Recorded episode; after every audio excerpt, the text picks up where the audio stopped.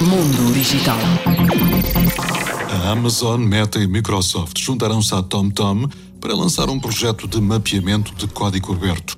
As quatro empresas formaram a Overture Maps Foundation em 2021, que pretende competir diretamente com a hegemonia dos mapas da Google e da Apple.